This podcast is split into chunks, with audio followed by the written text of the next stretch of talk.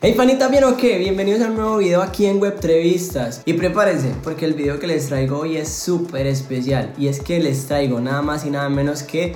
No, no, no, espérense Primero los tengo que invitar a que se suscriban, le den like Activen la campanita de notificaciones para que no se pierdan ninguno de los nuevos videos que estoy subiendo y que pronto se ven una nueva sección en mi canal que les va a gustar mucho y en la que los voy a poner a que opinen. Ahora sí, como les iba diciendo, hoy traigo un invitado súper especial, él se llama Daniel Cifuentes y es una de las futuras promesas del fútbol profesional a nivel mundial. Y es que estoy seguro que se va a convertir en uno de los mejores centrales del mundo con el paso de los años. Sin más preámbulo, aquí los dejo con la entrevista. Mi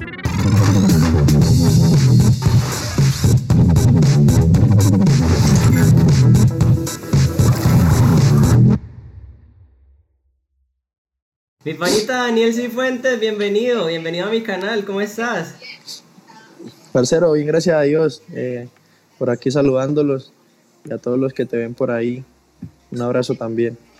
Oiga, qué alegría, por fin, ya llevo como un mes y medio intentando cuadrar agenda con usted. Sale más fácil hablar con el presidente que con usted, ¿no? no, no, no, ni tanto. Mantiene uno entre... Por ahí no nos poníamos de acuerdo. No, mentira, no, mentira, no, pero sí llevamos como un mes ya intentando cuadrar la entrevista y por cuestiones de hora. Usted sabe que esta gente cuando ya vuelve que bicampeón, que ahora tengo que viajar para acá, para allá, Copa, Liga. Eso ya es un dilema cogerlas, pero bueno, aquí está por fin, que es lo importante el viejo Juan Daniel Cifuentes Vergara. Mi hermano, nacido originalmente en Jumbo. ¿Cómo me lo recibe la gente? ¿Cómo me lo trata la gente de Jumbo ahora que ya es un jugador del América de Cali? ya podemos decir que no es ese Juan Daniel que debutó e, en 2018 con 18 añitos, no, ya tiene 21 a su espalda en un equipo que acaba de ser bicampeón y en el que está teniendo bastantes minuticos. Eh, sí, pues siempre la gente agradece y conoce el esfuerzo que tiene uno y, siempre representando pues a, la ciudad y a la gente de acá y, nada, eh, el trato siempre ha sido muy bueno y, respaldado pues de la gente que, es simpatizante de la América.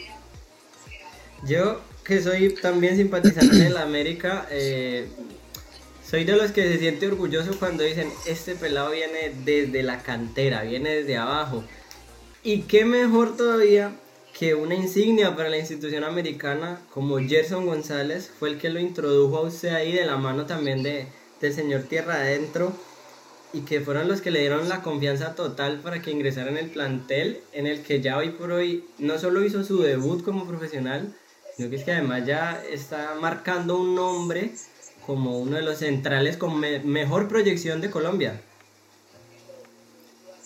Sí, esto, pues con el profe Tierra siempre eh, he tenido relación desde muy pequeño y con el profe Gerson desde que entré a América por medio de, de la escuela del profe Tierra, que fueron los dos que, que me introdujeron a la institución y, y, siempre agradecido con ellos porque, porque fueron pues los, los dos pilares fundamentales en el equipo como tal para que, para que se dé el, el Daniel Cifuentes que es hoy. Antes de entrar en el presente y por qué no en lo que puede ser el futuro, porque por ahí varios medios incluso aseguran que, ya se habla de, Daniel Cifuentes en Europa, pero más adelante entramos en eso. Arranquemos, arranquemos con, los comienzos tuyos, porque es súper interesante cuando me puse a investigar sobre vos, descubrir muchas historias, como por ejemplo, Salí de una escuela mítica para el fútbol vallecaucano, de donde han salido grandes, grandes figuras mundiales, como por ejemplo el Tino Asprilla. Saliste de la Sarmiento Lora, una escuela que yo creo que no se cansa de día tras día brindar jugadores calidosos. Sí, sí, llegué a la escuela Sarmiento con 10 años. Eh, estuve ahí en la institución 5 años más o menos Luego de ese periodo, pues yo me retiré de la escuela por motivos personales.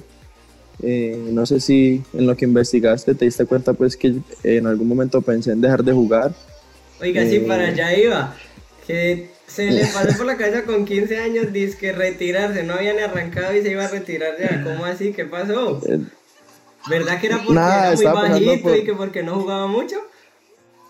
Sí, estaba, estaba pasando por momentos complicados pues respecto a la situación deportiva, eh, que no crecía, por ahí mis compañeros ya estaban estirándose y, yo no, yo como que no veía y, en la institución también pues me lo empezaron a recalcar un poquito que, que, que, estaba como quedado.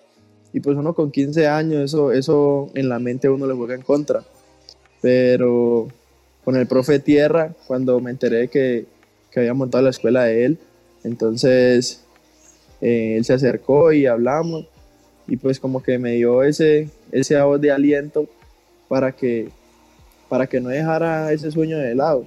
Y decidí retomar en la escuela y un año después eh, que hicimos muy buenos papeles eh, a nivel del valle en torneos con él.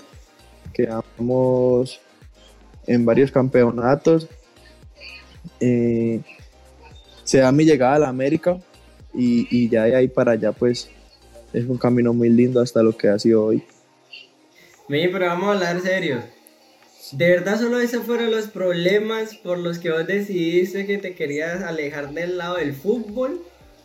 ¿O vos sabes que a los 15 años uno está en la edad de adolescente, rebeldía, el primer amorcito por ahí al colegio que lo deja despechado a uno? No tuvo nada que ver por esos lados, solo fue la estatura. Hablamos, vamos a hablar no, no, no, esa, esas parte, esa parte en ese tiempo no, no jugaba un papel muy importante en mi vida. Y sí por ahí fue eso que te cuento, esto, mis compañeros, yo los veía que empezaban a crecer, entonces eh, por ahí en la escuela me hacían a un lado, ya no jugaba tanto, porque pues años anteriores yo era hasta el capitán de mi categoría. Entonces yo ver que me había quedado en un proceso por esos detalles de que ya no jugaba, jugaba por allá un partido cada un mes, dos meses. Entonces yo decía, bueno, ya esto me dejó, ya no juego, ya no me tienen en cuenta aquí. Entonces pues para qué voy a seguir insistiendo. Y, y decidí pues como dejar de entrenar. Y varios meses después fue que me encontré a tierra y que decidí retornar pues, a jugar en la escuela de él. Y en esos meses en los que estabas pensando, pues no, voy a dejar el fútbol, voy a alejarme por completo de eso y antes de que retomaras contacto con, con Tierra Adentro, ¿qué pensabas o a qué, cre qué querías... Eh, ¿A qué querías dedicarte en tu vida? O sea, ¿qué querías hacer con tu, con tu camino a partir de ese momento? No, pues uno no, uno igual está año, está en el colegio, yo en momento tampoco pensaba pues tanto en un futuro ni nada, que uno no, a esa edad no tiene esos pensamientos como de uno plantearse qué, qué va a hacer en la vida, pero pues en ese momento decidí, no, pues voy a estudiar y, y, a, ver el camino que, que me surge de ahí en adelante. Y si lo pensás hoy, ya con 21 años, si de pronto no te hubieras dedicado por ahí al fútbol, ¿a qué estarías dedicado hoy?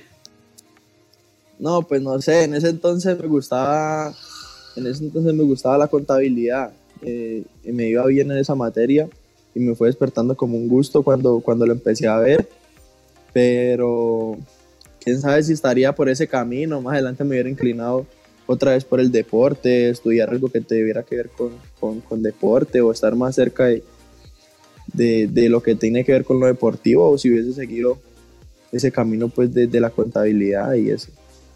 Qué irónico, ¿no? Le gusta la contabilidad y ahora lo que hay es que contarlos que son capaces de pasarlo en el campo. una paradoja ahí extraña con los números. Una paradoja extraña con los números, sí, señor. Y hablando de estudiar, vos con 21 años eh, y de pronto teniendo un tiempo libre después de los entrenos y cuando no estás de viaje, ¿no, no se te pasa por la mente de pronto dedicarte también a, a estudiar algo? De pronto por ahí en la universidad, uno no sabe. Sí, esto, eh, yo tuve, tengo como seis meses desde un curso, de un curso de inglés, pero pues por situaciones económicas no lo he podido terminar, pero sí he pensado en, terminar eso y, no sé, estudiar algo enfocado al deporte y pues que es el camino que a uno le gusta y, por ahí si uno algo le apasiona, de pronto le va a meter un poquito más de empeño, más de ganas eh, a estudiar, aunque pues en lo personal no me gusta mucho el tema de, del estudio y esas cosas, pero siempre es importante buscar una motivación y hacerlo. ¿O eras de los canzones en el salón o eras de los que prestaba atención y estaba calladito? No. Mejor dicho, respóndemelo así. ¿Te sentabas adelante o te sentabas atrás? No, me sentaba atrás. Ah, no, ya dijo todo. Ya con eso lo respondí todo. Ya dijo todo, no hay necesidad de que diga más. ¿Cuál fue la materia que se te dio más difícil en la etapa de colegio? ¿Cuál fue la que te ponía a sufrir, la que te hacía que te dieran las pelas en la casa?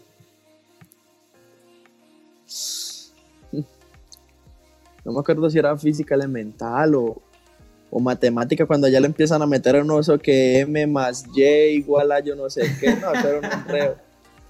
Entonces, por ahí yo creo que esas materias se me dificultaron. ¿Vos eras de los que llegaban a la casa con las notas y de una vez lo reprendían o, o llegabas con buenas noticas? No, siempre, siempre, a pesar de que era cansón, y que me mantenían pues regañando por eso, que yo hablaba mucho y que no, me callaba molestando en, en clase el tiempo, siempre sacaba buenas notas, aunque en 11 eh, cambié de colegio y el primer periodo, hasta pensé que no me agradó, perdí como siete áreas del primer periodo, entonces por ahí me descarrilé un poquito, y, pero, pero pude, pude pasar ese 11 y salvar el año. Oiga, no ganó y no recreo, ¿no? No. Digo que porque jugaba en el equipo del colegio. Tenía de amigo ya al, profesor de educación física, como suele pasar. Sí, claro, siempre el futbolista lo único que gana es educación física. Oiga, hablando nuevamente de fútbol, eh, qué curioso me parece los inicios de tu, de tu vida deportiva porque cuando arrancas en el fútbol no lo haces como central, lo haces al contrario, al lado opuesto, en las partes de delantero, volante de creación. ¿Qué pasó? ¿En qué momento se desvió la carrera tanto suya que terminó por atrás? Eh, no, pues siempre de pequeño eh, jugaba de delantero, de volante o así.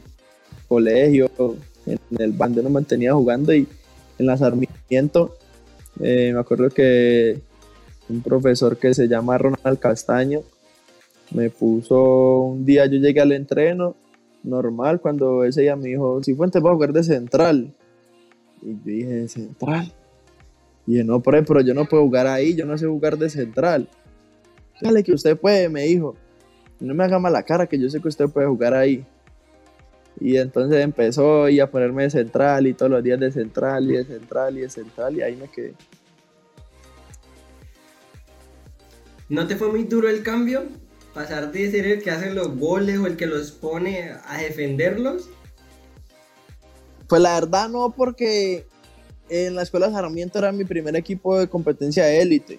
Entonces, siempre jugué delantero, pero en el barrio, eh, eh, acá en Jumbo, eh, por ahí en la calle, pero a nivel competitivo, ya siempre jugué de central, porque desde ahí el Sarmiento que yo empecé a competir en Cali a nivel del Valle y que me fui a conocer a nivel de escuelas y eso, eh, empecé a jugar como tal de central.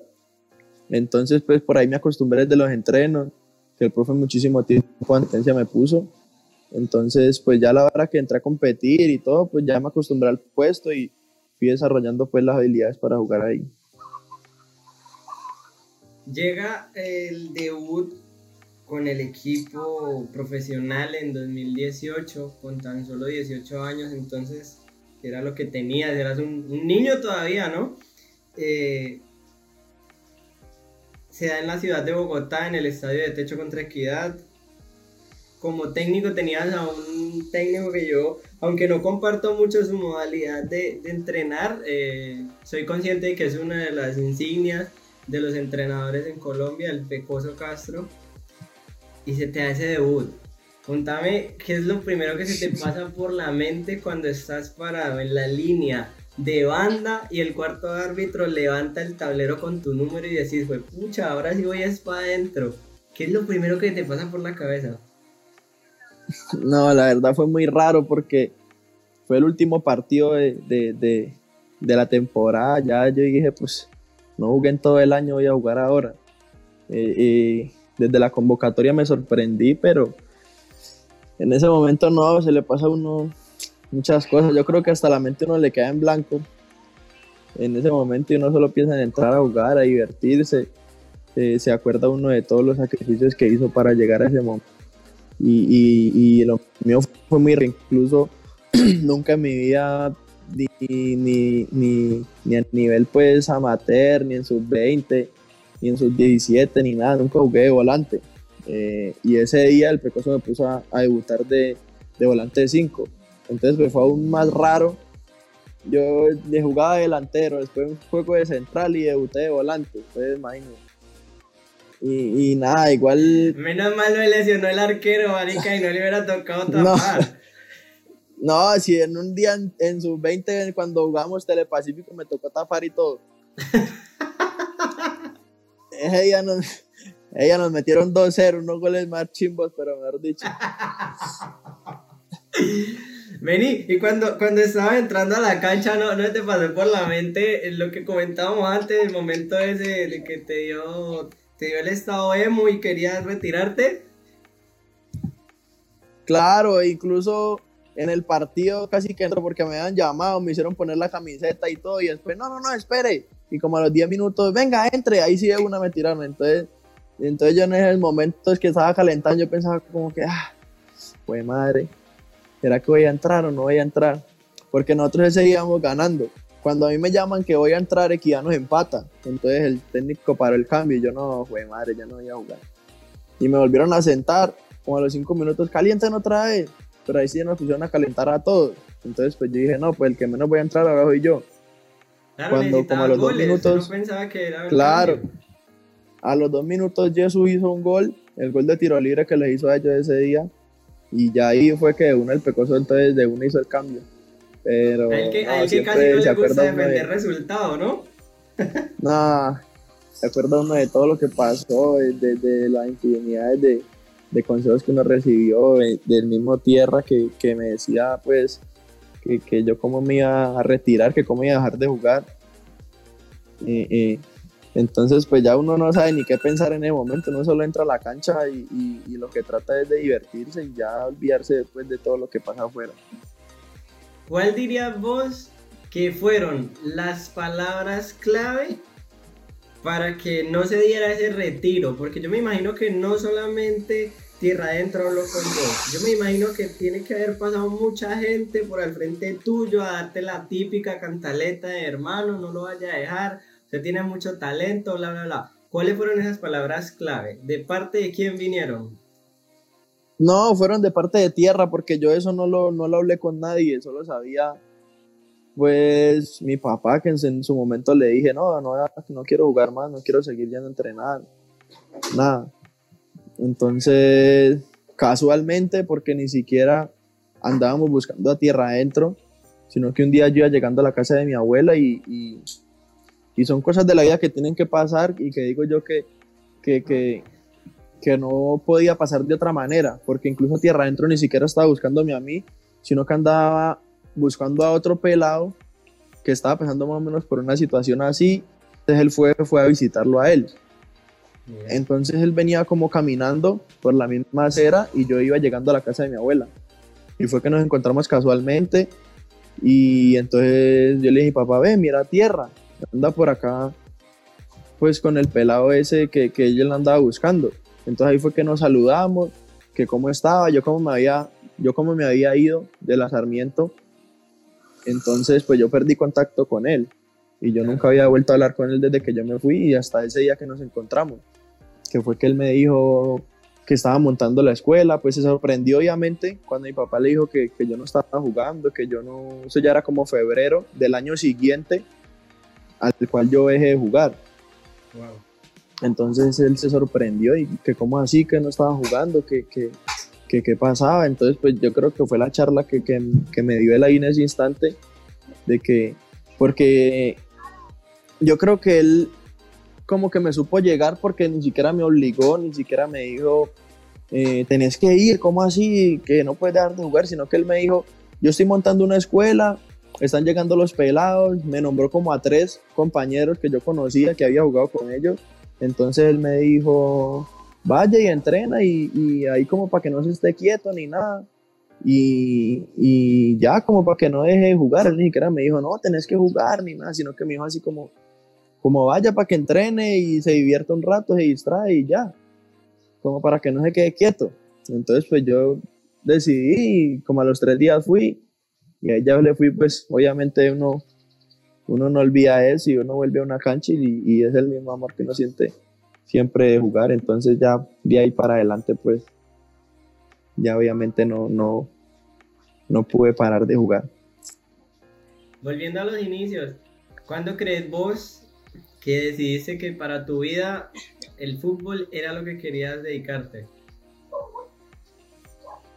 Yo creo que parte de ese, de ese bache que tuve, de, no querer jugar y de no seguir en el camino ni nada, y entonces cuando eso el técnico era Lobatón, eh, el peruano.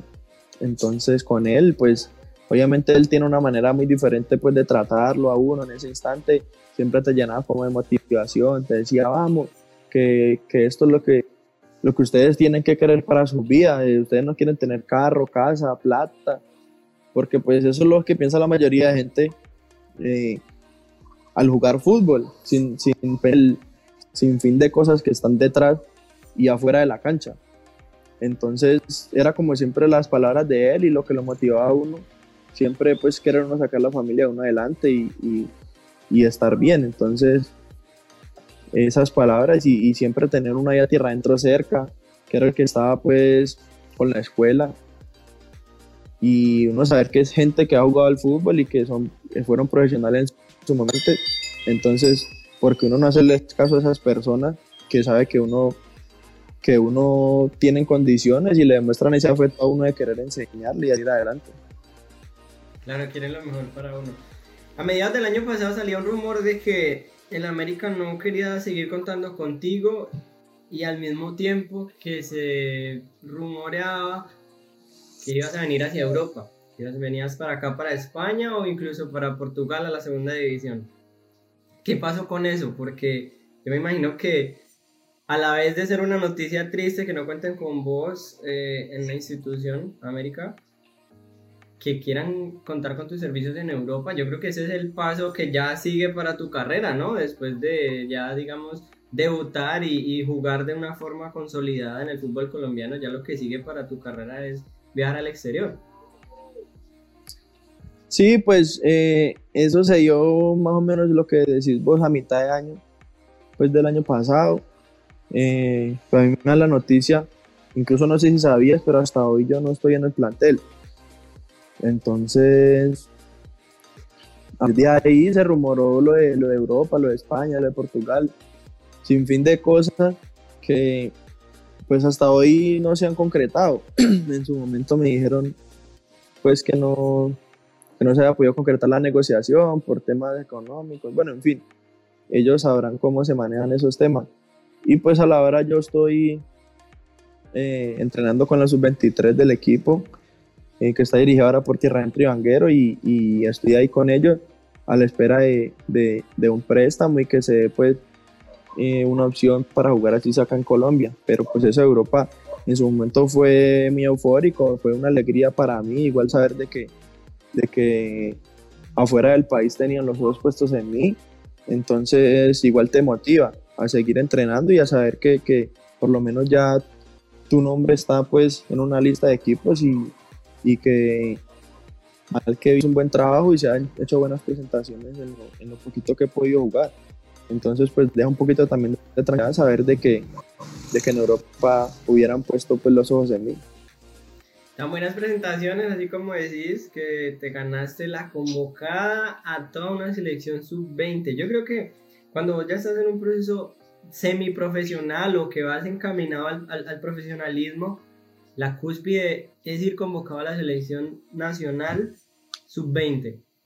Y vos lo conseguís, lo conseguiste y incluso todavía no tenías ni siquiera los 20 años, tenías menos, tenías, tenías menos edad ¿Cómo será ese momento para, para vos, para, para tu vida de, de, futbolista? ¿Qué pensás? ¿Qué se te pasó por la cabeza? Y sobre todo, ¿qué, qué enseñanzas te dejó este proceso? No, obviamente, pues es lo que todo el mundo dice, una alegría inmensa poder representar el país y, se me dio pues en un momento que no pensaba, ni siquiera me pasaba por la cabeza que pudiese llegar a, a, una selección Colombia, habíamos estado en la selección Valle el, el año anterior a, a, la convocatoria de la, de la Colombia y ya hemos quedado subcampeones, incluso no terminé jugando el torneo con la Valle. Entonces pues nunca se me pasó por mi cabeza eh, que, que, en la selección Colombia pudieran poner los ojos en mí. Obviamente me sorprendí, pero me dio mucha alegría a la vez de poder pues representar a mi país, como ya te dije, aunque no lo pude hacer de manera oficial, pero siempre estar en las miras y en los ojos de, de la selección Colombia es muy importante. Estuve en dos microciclos y, y se da uno cuenta de que, de que en el fútbol es algo muy lindo, que te da infinidad de cosas, te enseña a compartir con, con gente, de, ser personas, lugares, partir, conoces cultura. Entonces, siempre bastante de enriquece futbolística y personalmente esta región Colombia y, y, poder compartir con, con demás gente. Ahora que tocamos el tema de Europa, ¿Cuál es el equipo soñado para, para Daniel? ¿A dónde le gustaría terminar jugando en un futuro cuando ya toda la prensa y, y ya todos los niños quieran hacerse una foto con usted? ¿En dónde se ve usted jugando? ¿Cuál es su sueño? En la Play salga uno y quiera coger a Daniel, ¿qué equipo tiene que coger? No, siempre eh, he soñado con el Barcelona porque eh, fue un equipo de que cuando cuando yo estaba chiquita, pues era, era el equipo que en su momento estaba Messi, cuando estaba Xavi, Iniesta, Puyol, Dani Alves. Claro, a vos te tocó la época del Barcelona del 2009-2010 que ganó todo bailando a todo mundo. Exacto, yo me sentí del Barça y uno decía, yo quiero jugar ahí, o sea, un equipo como eso es ver cómo jugaba. Eh, entonces eso pues me enamoró y, siempre siempre que me preguntan qué, qué equipo quiero jugar, siempre nombro el Barcelona y, pues se vale soñar y para nadie, para nadie es imposible las cosas que, que quiera hacer. Todo el mundo, pues, siempre que he hablado con, con, con, un jugador de fútbol, me habla de sacrificios, ¿no? A lo largo de su vida. Es obvio, ¿no? Para uno llegar lejos siempre tiene que sacrificar muchas cosas. ¿Cuál crees que ha sido el mayor sacrificio hasta el momento en la vida de Daniel? para llegar a conseguir al menos ya debutar en un equipo profesional, llegar a la selección Colombia y estar en las miras pues del fútbol europeo. ¿Cuál crees vos que ha sido ese mayor sacrificio que has realizado? Yo creo que a medida que esos sacrificios dependen de la edad en la que vos pases. Esto de chiquito, vos sentís que el sacrificio que haces es dejar de jugar, dejar de compartir con tus amigos, dejar de asistir a reuniones del colegio, que tus amigos, ah, que vamos a reunirnos por la noche, tal, y uno decir, no, no puedo porque tengo que madrugar a jugar, mañana tengo partido. Eh, ya uno va creciendo y, y, le va cambiando la mentalidad a uno y ya uno extraña esos momentos en familia, empieza a extrañar estar en la casa, eh, con tus seres queridos, eh, sea tu mamá, tu papá, tu abuelo, tu novia, lo que sea. Entonces yo creo que esos sacrificios van de acuerdo a la edad en la que vos, en la que vos vas haciendo las cosas. Eh, ya uno desde de, grande o, ya jugadores consolidados como tal, eh, yo creo que si vos le preguntas a alguien y, te va a decir, no, pues para mí el mayor sacrificio que yo siento es dejar a mi familia sola, dejar a mis hijos, eh, salir muchos días y no verlos. Entonces yo pienso que eso va de acuerdo a la edad en la que vos empeces tu proceso como profesional y a, a medida que lo vas desarrollando. Entonces, eso va pues más de acuerdo a la edad y, y, al pensamiento en el momento. Entonces, esos sacrificios, obviamente todos pasamos por eso, los jugadores.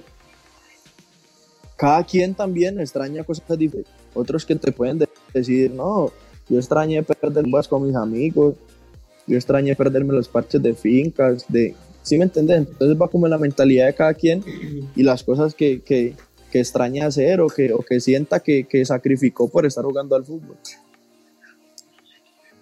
Mira que no me, no me, esperaba, no me esperaba esa respuesta tan profunda, la verdad, y, creo que tenés razón, ¿no? Todo el mundo a través de que va pasando su vida, va atravesando diferentes momentos y quizás extraña una cosa u otra. En este momento que estás con la sub-23, en la que por ahí no estás pudiendo disputar el torneo local porque, digamos así, no, no tenés equipo en ese momento con el cual jugar. ¿No se te ha pasado por la mente tirar la toalla nuevamente? A lo mejor decir, bueno, ya lo logré, llegué, pero no se dieron las cosas, mejor busquemos otro camino. ¿No se te ha vuelto a pasar por la mente eso? ¿O qué es lo que te mantiene, qué es lo que te mantiene vivo? ¿Qué es lo que te mantiene con la ilusión de seguir luchando, de seguir trabajando para que llegue ese momento? Sí, por ahí se le pasa a uno, no, no todo el tiempo, pero pues, eh, digamos un día que uno diga, ah, tantas cosas, tantas luchas, sacrificios para nada, pero igual, todos los días uno aprende eh, a nivel profesional, amateur, eh, con X o Y compañeros, todos los días aprende uno algo.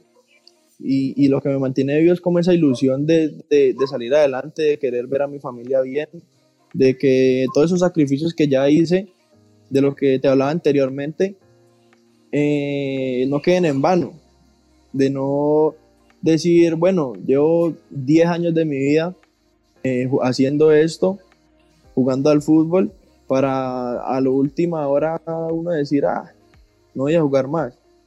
Entonces pienso que también es eso mismo, como el amor hacia uno mismo y, a, y, el amor al deporte, y lo que lo uno le apasiona, porque vos le preguntas al 80-90% de los futbolistas y literal uno solo sabe dedicarse a eso por ejemplo, un jugador de fútbol y en un salón, el mes te va algo. Porque uno no está acostumbrado a eso, a estar enterrado en un libro, a, a estar encerrado, a, a, estar hasta tarde haciendo trabajo. Uno prefiere estar tarde entrenando, jugando play, en un hotel, en la concentración. Te trasnochas con gusto, por decirlo así. Uh -huh. Pero vas a estar en un salón de clase eh, haciendo algo que no te guste. Entonces pienso que por ahí ese tema es, es importante y es muchísimo más difícil vos sentirte bien con vos mismo haciendo algo que no te gusta o ya disfrutando de lo que te gusta hacer y, vivir de eso. Entonces yo pienso que ese tema es, es complejo. Hace un rato que estábamos hablando me, me comentaste algo que me, que me llamó la atención y fue el tema económico.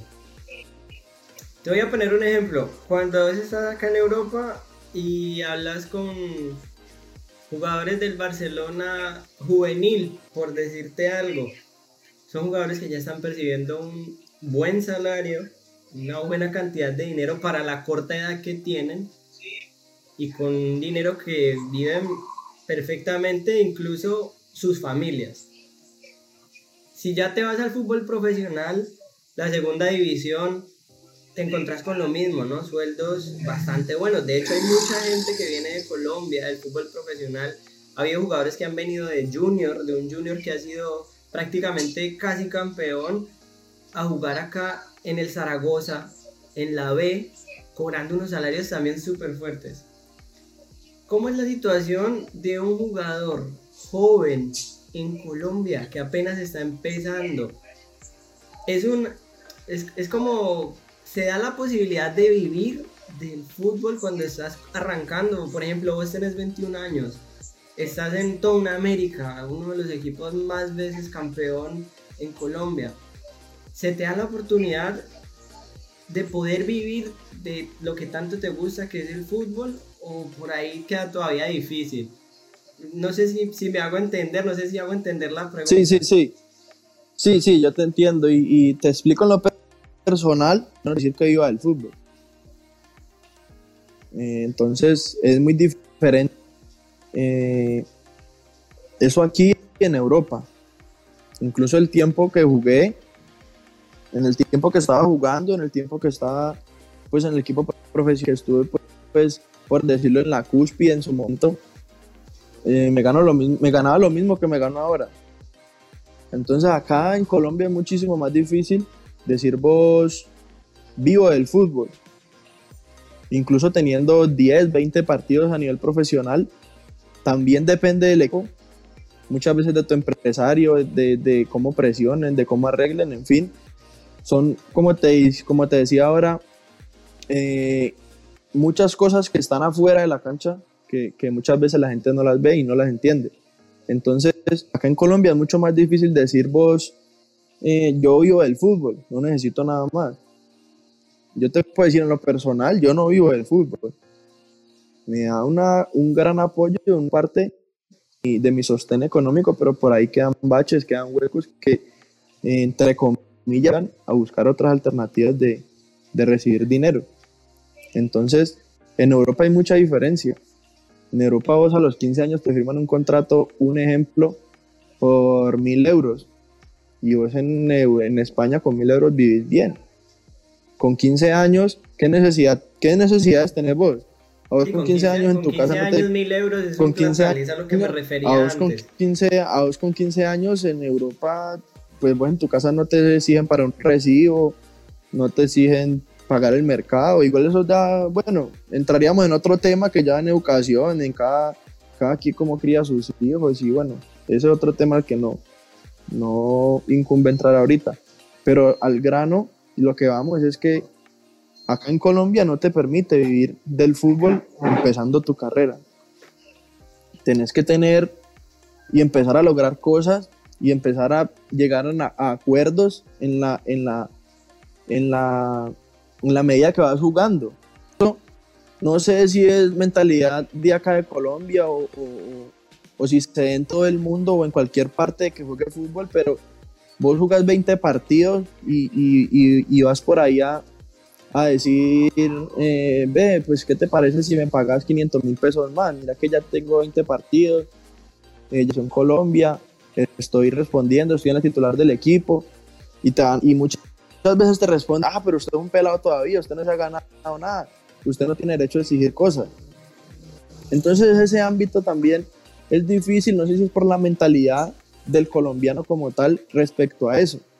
Respecto a, obviamente uno tiene que vivir un proceso, pero llega un punto también dice, bueno, yo me sacrifiqué, yo hice X, Y cosas, estoy viendo ahora los frutos, pues uno también quiere empezar a verse mejor.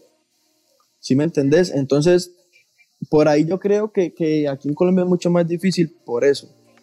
Porque, como se dice o como se, se habla popularmente en el fútbol, eh, de pronto te quieren bajar caña o, te quieren como...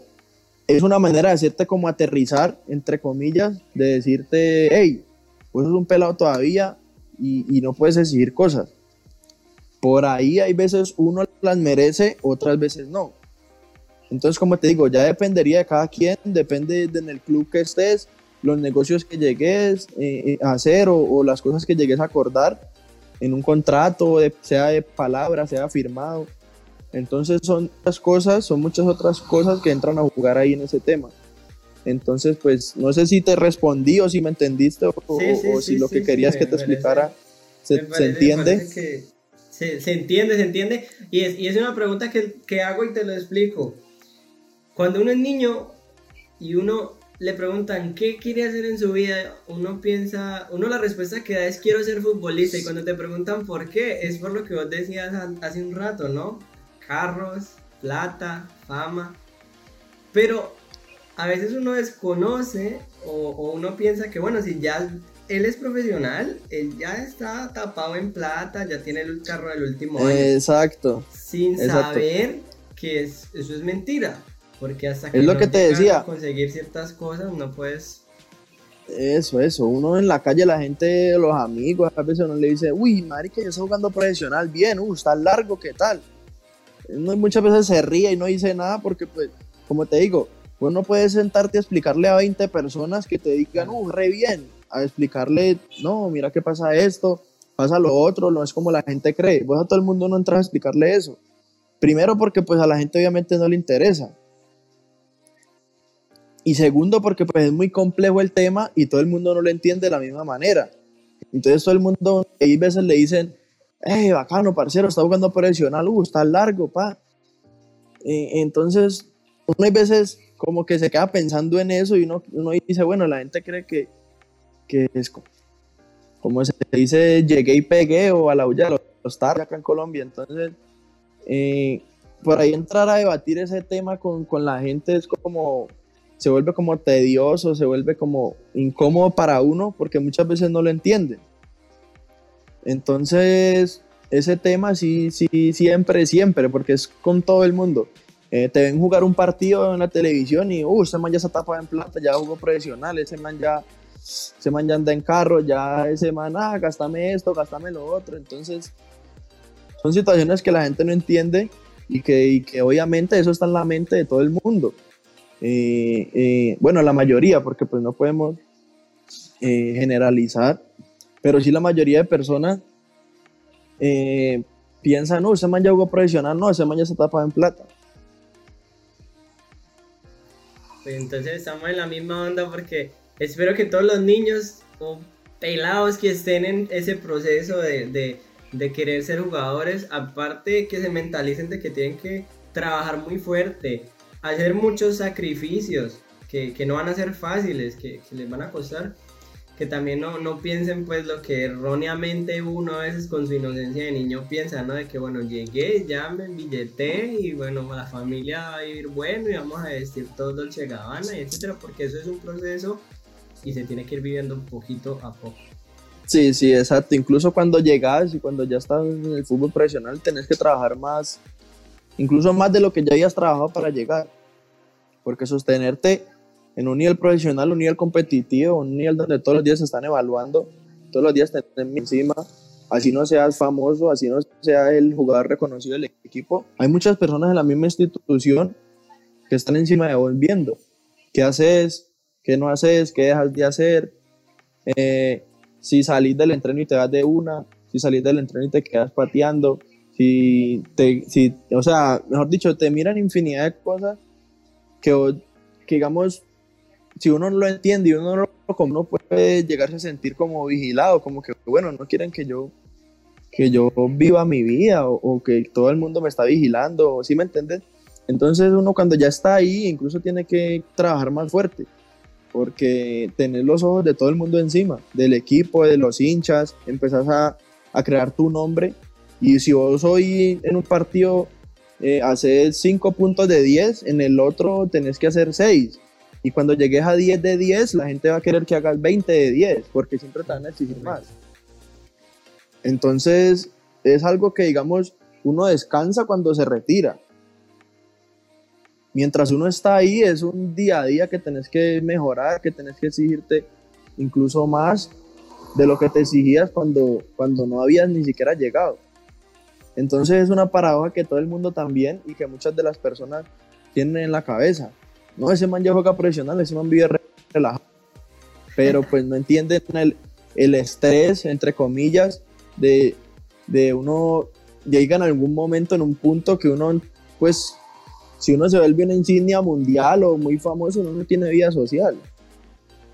Uno puede salir a la calle tranquilo, uno puede salir a un parque a pasear con tu familia, porque la gente en su afán de ver, de demostrarte el cariño, no te va a dejar vivir como, como tal, como una persona normal. Entonces, no sé si, si viste de pronto una entrevista de Víctor Valdés cuando se retiró del Barcelona y que estaba lesionado, que dijo que después de 20 años volvió a coger una moneda, volvió a saber qué era vivir. Entonces, es eso lo que te da el fútbol. Te da una vida que te tenés que entregar 100% y tenés que vivir eh, eh, en, para eso todos los días. Incluso en tus días de descanso, están mirando qué haces si te cuidas para llegar el lunes bien al entreno, si te vas a guiar, ¿sí me entiendes? Entonces, o sea, uno entre comillas descansa cuando se retira de jugar fútbol. Entonces es algo que, también por ahí juega en contra muchas veces de muchas de las personas que dejan de jugar fútbol por esos detalles. Claro. Como digo, en la inocencia de los niños, eh, muchas veces dicen, no, jugar, me llevan al estadio, yo me vuelvo a mi casa y ya. Pero no se ponen a pensar en el sinfín de cosas que vienen detrás. Eh, de todo el mundo evaluándote, viéndose todo el tiempo, qué estás haciendo, qué no haces. Entonces, eh, es una vida muy linda, pero muy complicada a la vez. Y que todo el mundo no sabe llevar y todo el mundo no resiste por eso mismo.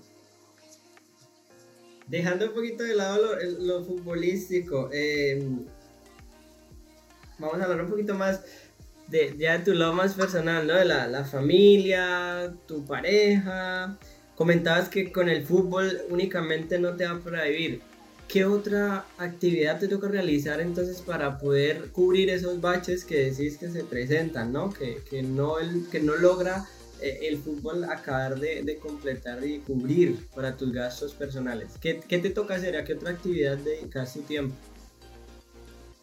No, pues cuando me veo en las necesidades o algo, eh, yo vendo postres con mi novia, por ahí a veces vendo ropa, eh, o acá en el valle pues la gente come mucho tamal y mi mamá sabía hacerlo, entonces por ahí a veces eh, eso es un apoyo que, que, nos damos y pues que nos sirve a todos. Entonces con mi mamá y mi novia pues vendemos cosas y, y esos temas.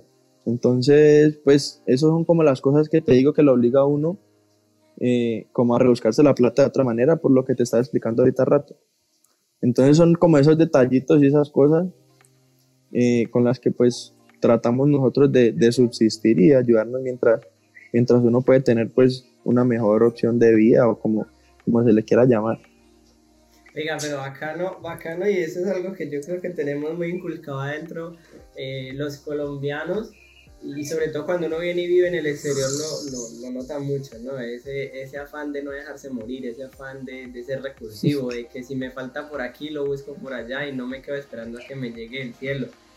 Y por eso, parcero, lo felicito, porque yo creo que la situación en la que usted está en este momento no es nada sencilla. Eh, cuando uno está en las puertas del cielo y de repente lo tiran para abajo, no es fácil mantenerse, no es fácil seguir con la misma ambición, con las mismas ganas, luchando para volver a subir esas, hacia esas puertas, sino que el camino fácil es ese, decir, bueno, ya me caí, pues ya me bajo de, esta, de este barco y, ya otra cosa aparecerá para mi vida. Lo felicito por eso, Marcelo.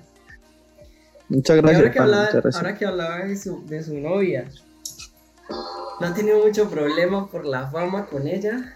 ¿No ha tenido peleas de pronto por ahí por porque le tocó perderse el 14 de febrero por estar entrenando, le tocó viajar el día del cumpleaños de ella, ¿no, ¿No le ha traído mucho problema sentimental eso? pues mucho problema, sí. Eh, siempre se tocan esos temas o, por ahí uno pasa por esa situación incómoda. Eh, eh, pero eso ya depende de cómo uno le dé el manejo también, ¿no? Pues ella desde que pues prácticamente nos empezamos pues de novios y eso, eh, siempre hablamos mucho del tema, yo siempre le, le trataba como de explicar y eso mientras me tocaba vivirlo, porque cuando yo me metí con ella uno estaba en la sub-20, entonces pues tenía pues mucho de viaje ni nada de esas cosas y siempre se jugaba aquí en Cali o cuando me iba de viaje eran dos días y volvía y así. Pero ya cuando digamos empecé pues ya a nivel profesional, eh, eh, yo pasaba mis cumpleaños por fuera, un día me tocó un partido, eh, el primer partido de liga del año pasado fue el, perdón, fue el 29, el 29 de enero en Montería y era el cumpleaños, yo no estaba eh, y, me fui el día anterior, el día del cumpleaños no estaba y llegaba al otro, ni siquiera alcanzaba a llegar ese mismo día. Entonces, esas situaciones que vos decís, eh, por ahí puede que, digamos, si la persona no lo entiende, pueden traerte problemas.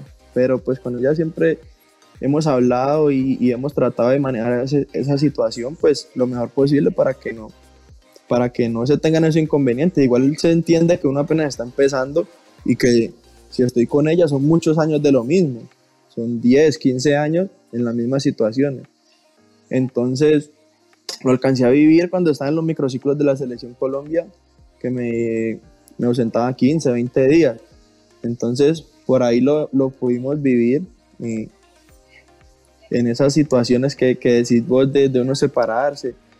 Y de la fama no tanto, porque pues igual yo no, no, no soy muy reconocido hasta ahora, pero igual sí por ahí eh, una que otra persona te reconoce y esas, y esas cosas, más acá en el, en el pueblo donde uno vive y eso. Pero, pero sí esas situaciones nos ha tocado vivirlas y no, no, hasta ahora no nos ha traído mayores problemas. No crea que aunque usted diga que no es muy reconocido, usted sabe que por ahí hay muchas que lo, que lo vea uno con el uniforme y ya es una, ay, venga que la fotico, venga para acá Ah, y claro. ahí mismo la mujer lo aprieta uno por acá abajo, pero mucho pues, Le pega el pellizco por el otro lado. Hágale la foto, pero no la va a abrazar, mijo, que bueno, en la casa hablamos. Sí, sí. Sí, entonces por ahí esos temas, ya después uno se ríe de todo eso, porque pues, ¿qué más da si es el día a día de uno y lo que le va a tocar, pues, como te decía, por muchos años lo mismo, entonces, en el momento, pues, crea tensión, pero ya después uno se termina burlando de esa situación. Sí, se quedan como anécdotas. Y en cuanto a tu familia, Daniel, eh, tus padres, tu, familia más cercana, eh, ¿cómo la describirías en todo este camino de, de tu carrera? No, siempre han sido muy fundamentales. eh, mis papás siempre me han apoyado mucho. Nunca me han dejado, pues, como que me desvíe ese camino y pues soy la persona que soy hoy gracias a ellos. Entonces, siempre uno se apoya como en la familia en, en cuanto a, a esos temas. Ahora en estas situaciones pues complejas que decías vos que estar en las puertas del cielo y uno caer, eh, el refugio que uno encuentra es la familia. Eh, mi mamá, mi novia, mis abuelos, mis papás como tal. Eh, entonces se encuentra uno y se da cuenta realmente de uno qué personas tiene al lado. Entonces siempre son como el refugio de, de, de, uno como tal cuando pasa por esas situaciones complejas. Y, siempre he tenido como ese calor de, hogar, de, familia y eso es lo que lo sostiene a uno, como te decía. Mi hermano, qué bacana esta charla con vos. eh, creo que llevamos ya casi una hora y, me quedaría otras cinco y sacándole y sacándole más información, parcero. Eh, nada, agradecerle por, por este tiempo que me regaló, por contarnos su historia, por contar detalles ya de pronto más íntimos como todo esto que tiene que hacer cuando de pronto la situación económica aflige un poco. eh, por contarnos sobre, sobre su infancia, su niñez, todos estos, estos baches que ha habido a lo largo de su, de su vida que son normales, son totalmente normales porque como seres humanos que somos, eh, vivimos ciclos en los que un día estamos acá, otro día estamos más abajo y de eso se trata la vida, de irlo superando poco a poco. Entonces, parcero, desde acá de Barcelona, España, yo le envío mi admiración total por, por esa fuerza de voluntad que usted tiene, esa disciplina, esa perseverancia y sé que si sigue por ese camino y con el talento que tiene, el día de mañana voy a poder estar entrevistándolo, pero directamente acá desde Barcelona, así como es su sueño, y poniéndole reticos con el balón, papi, porque yo también tengo lo mío, yo también soy calidadito, y lo voy a poner a que acá pase pena con el balón, pues. Listo, parcero, ¿no? Y muchas gracias a vos por, por la invitación y nada, siempre un placer compartir con, con todos, pues, esas cositas que, que por ahí no se da cuenta todo el mundo y, y un placer y, nada, a la orden siempre. Mi hermano, placer es mío, sin duda alguna. Bacano conocer personas como vos cada día. Y nada, déjale acá a toda la gente que saben de esta entrevista tu Instagram, tus redes sociales, dónde pueden ir a conocer más de tu vida, de tu carrera, dónde pueden seguirte más de cerca, porque yo creo que una de las ventajas que nos ha dado las redes sociales es esa, ¿no? Estar más cerca de esos ídolos, de esas personas a las que uno admira tanto. Eh, nada, eh, por ahí en Instagram, Cifuentes JD99, pues es la red social que más manejo y donde más eh, publico cosas pues como de mi vida y eso. En Facebook Daniel Cifuentes y, y, nada, por ahí estaremos en contacto y a los que, que se acerquen eh, con gusto y, y nada, siempre es un, placer compartir con todos. Ya saben, mujeres, si le van a escribir que sea respetuoso, no van a meter al muchacho en problemas, que luego para le están pellizcando y dando codazos. Manita, un placer haber estado con usted, gracias por esta entrevista. Nos vemos en una próxima edición de Entrevistas, mi gente.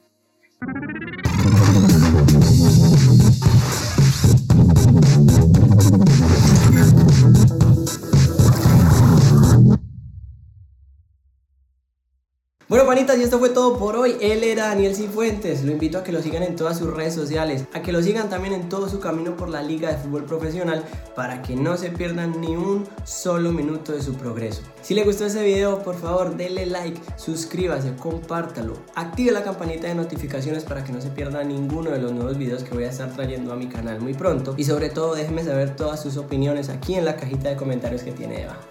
Chao, chao, nos vemos en una próxima edición de Web Entrevistas.